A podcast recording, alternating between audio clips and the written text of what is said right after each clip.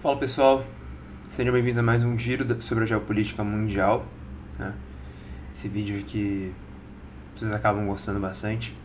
E a gente vai falar um pouco aqui sobre algumas coisas que aconteceram aí na semana, bem interessantes, algumas coisas polêmicas, né? E algumas que talvez mudem aí um pouco do dessa globalização que a gente está tendo, né? Que muitos já falam sobre uma desglobalização, né? E tem uma notícia bem interessante aqui sobre a Itália que talvez demonstre isso. Mas vamos começar falando sobre Cuba. Pois é, Cuba, esse país bem polêmico. E os cubanos hoje não, né? Mas na, no dia 25 de setembro votaram um plebiscito para aprovar a união homoafetiva. Exatamente. Muitos sabem, né? E é bem. Muitos que são contra o socialismo cubano falam sobre ali nos anos 50 e 60 ali que muitos homossexuais morreram pelo regime do, do Fidel. E de alguma maneira isso realmente foi bem polêmico. E a última constituição de Cuba né, de 75 determinava que apenas o casamento entre homem e mulher era legal. Já a partir da constituição de 2019 que é a mais recente né, isso tá pleiteando a ser mudado. E é claro que a gente teve ano passado também umas manifestações bem grandes em Cuba, muitos se lembram disso, né? mais ou menos em julho ali do ano passado. E essas manifestações podem ter sido motivo né, desse referendo aí. O presidente cubano Miguel Dias Canel, que depois dos Castro ali foi o primeiro, ele é o, o presidente e o líder do Partido Comunista Cubano, ou o famoso PCC, não aquele que nós conhecemos, né? E na verdade, gente, vários desses temas são bem sensíveis numa sociedade que ainda é muito marcada pelo machismo, né? E que se exacerbou muito, como eu falei, na década de 60 70, quando o governo condenou muitos homossexuais ao ostracismo.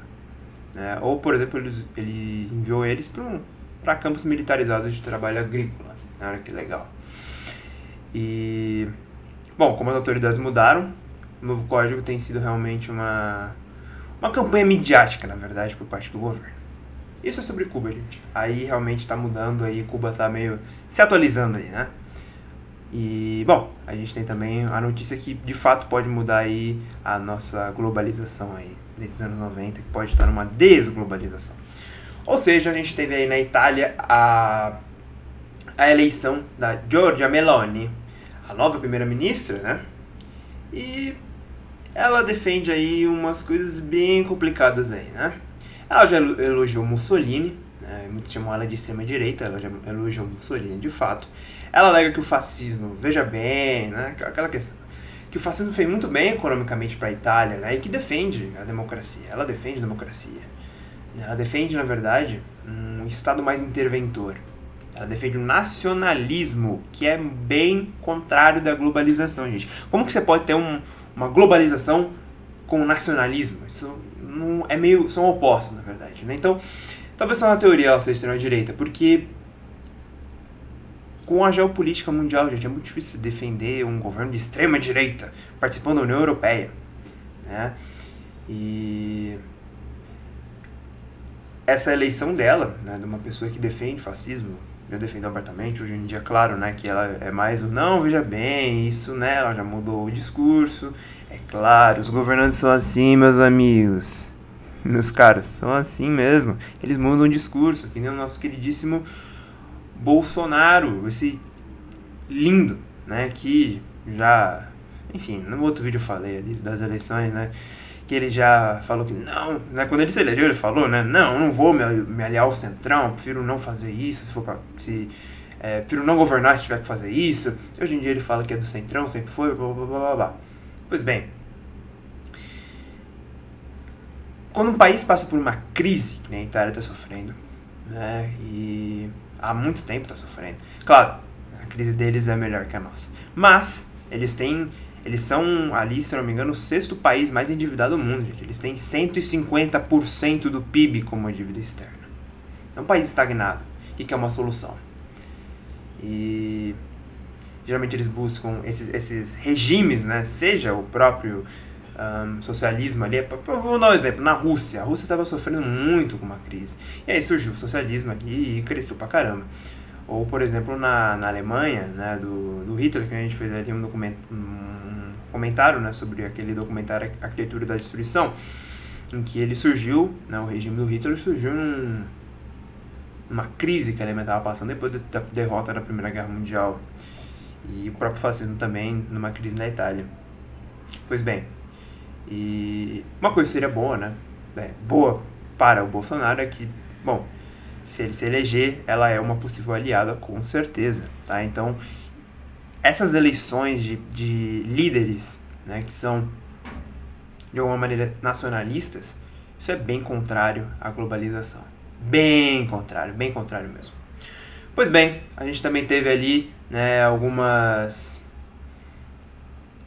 algumas coisas ali que a Liz Truss, né, a nova ministra do Reino Unido, nova primeira-ministra do Reino Unido, ela quer fazer algumas medidas que é, parece bom, mas não é tão bom assim. Que ela quer cortar, né, na verdade ela cortou, cerca de 45 bilhões de libras esterlinas em impostos em 5 anos, o que parece muito bom, de fato, né, cortar imposto é bom. Mas, quando você não corta gastos, isso é péssimo. Por quê? Porque vocês, não sei se vocês sabem, né, mas né, tá tendo toda aquela crise energética ali, com a questão da Rússia, a guerra da Ucrânia, que parou de dar gás. Ali em dezembro a gente vai começar o inverno, os preços já estão aumentando, né, teve a questão do, da Covid, a inflação. Tudo isso está gerando né, uma, uma crise ali no Reino Unido, né, passando por umas crises bem, bem duras. E na verdade, para eles, é claro. E na verdade, o que a gente está tendo também é que o governo está dando vários auxílios ali de energia, coisa e tal. Mas, quando você tem um corte de imposto, né, e não um corte de gastos, gera um endividamento externo para pagar as contas. E também gera o medo de uma possível estagflação, que é quando o país estagna e tem uma inflação, tá? Gente, essas, por enquanto, são as principais notícias. Um vídeo bem rapidinho aqui, né? Na verdade não, gente. Vamos finalizar com uma notícia bem interessante aqui, bem recente, na verdade, de hoje, 28 de setembro, tá? Um, o porta-voz Dmitry Peskov um, falou ali numa conferência telefônica bem usual ali com repórteres que cobrem ali o dia a dia do governo russo, claro. É, que eles têm ali talvez uma possível, um possível jogo de saída ali, né? O, Kremlin ali de alguma forma diminuiu seus objetivos e falou que o conflito vai durar no mínimo até a liberação da República Popular de Donetsk. Né, que teve um referendo ali. Obviamente, o referendo foi que a galera quer sim pertencer à Rússia, né? até o Brasil mandou representantes, o que é bem polêmico, tá? Para reconhecer o referendo da Rússia, né? perdão, o referendo ali de Donetsk como território russo. Então, eles querem pelo menos esse território ali. E assim, gente, todos os referendos, tem que lembrar, tá? A área está sendo ocupada militarmente. Então, qual que é a legitimidade disso? Tem um instituto fiscalizando. Tem que olhar sobre isso também, tá? Outra notícia também, gente, o governo Biden ali afirmou uma agência que possivelmente vai reconhecer bem rápido a vitória do Lula, tá? Isso é uma outra notícia, assim, bem curtinha, não vamos comentar muito a respeito disso, né? Só pra a gente... Essas notícias, cara, que geralmente surgem, né? Um, elas realmente vão naquele, naquela linha de teoria da conspiração que tudo meio né, uh, negociado, que está sendo ali, o Lula vai ser livre, blá, blá, blá, blá. Gera polêmica essas notícias, tá? E a gente teve também, gente, algumas notícias bem rapidinhas aqui para te finalizar o vídeo, que eu já falei que ia finalizar. É o seguinte, a China falou que os Estados Unidos vão ser esmagados por causa das questões ali de Taiwan na história. A gente também teve ali uma sabotagem, né, de vazamento ali no, no gasoduto Nord Stream, que muitos já conhecem que leva cerca de 17, antes né, da guerra, levava cerca de 17% do gás natural da Europa, tá? A gente teve uma sabotagem nele, né? Uh, de alguma maneira ali a Rússia parou, né, que nem a gente noticiou aqui, de fornecer por causa das sanções ali, falou que só quando as sanções fossem tiradas é que eles voltariam a fornecer gás ali pelo Nord Stream. E tiveram ali uma, um vazamento de gás. É, muitos dizem que foi não porque foi sabotagem da Ucrânia, mas será que isso seria inteligente? Porque isso enfraqueceria e vai enfraquecer de qualquer maneira a Europa. Uh, será que foi a própria Rússia que fez isso, tentando acusar os outros países de terem feito isso? Gente, tem que lembrar, tudo meu jogo ali de que é o mais espertinho. Jogo de narrativas. Na verdade, a guerra da Ucrânia é uma guerra de narrativas, gente. É uma guerra de narrativas. A Rússia diz uma coisa, a Ucrânia diz outra, né? Ou a gente tem também, né, conspirações de que não, porque foi Nancy Pelosi dos Estados Unidos, né? E, enfim, tem várias é, discussões. E, inclusive, gente, teve afirmações ali de que, por exemplo, esses referentes que, que eu comentei ali da, da República de Donetsk foram reconhecidos, por, por exemplo, pelo Brasil, Uruguai, Belarus, que isso é meio óbvio, mas não foi reconhecido pela China, para vocês verem que a China está mais interessada ali num crescimento econômico do que numa guerra ou em aliar-se a alguma coisa, né? Tanto que é muito provável que eles não vão invadir Taiwan. Mas é claro, né? Pode ser que fique só no. Aliás, eles ficaram só no discurso, né? Tanto que a gente comentou ali no Guerra Fria 2.0 ali entre, entre China e Estados Unidos. Mas uma Guerra Fria que, na verdade, a China quer crescer ali, se estabilizar, no sentido de tentar crescer, né, e ultrapassar os Estados Unidos de fato, de alguma maneira, mas, né, é, é curioso o jogo da geopolítica, gente, tem que entender, eu vou resumir a geopolítica aqui, tá? É um jogo de interesses, tá? Sempre. Não é tem essa de ideologia de aliado. Eles seguem ali a regra 6 do Jordan Peterson para abandonar a ideologia, né? É, isso é uma referência ao livro do Beyond Order, ou Além da Ordem, né, do Jordan Peterson. Bem interessante, por sinal.